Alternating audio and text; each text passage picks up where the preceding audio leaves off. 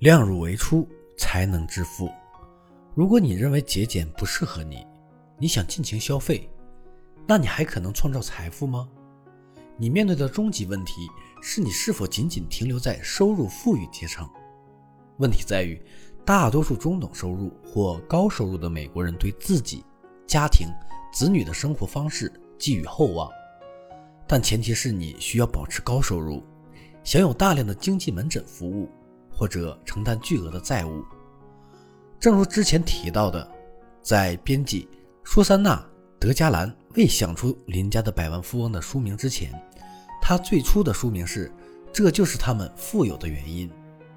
他们富有的主要原因是他们量体裁衣，购买物有所值的商品。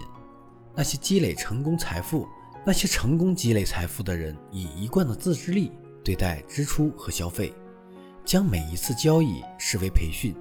争取早日迎来金融独立日。正如我父亲在《邻家的百万富翁》中写道：“一位百万富翁的一家是公司最近上市了，他将价值八百万美元的股票送给了妻子。妻子有何反应呢？这位妻子回答：‘我很感激，真的很感激。’他说完就笑了。自始至终，他都没有离开他的餐桌，一直坐在那儿。”不停地从报纸上剪下二十五美分和五十美分的食品优惠券，忽视趋势，漠视大众的观点和影响，过量入为出的生活。以上都是那些百万富翁善于把收入转化为财富的标志。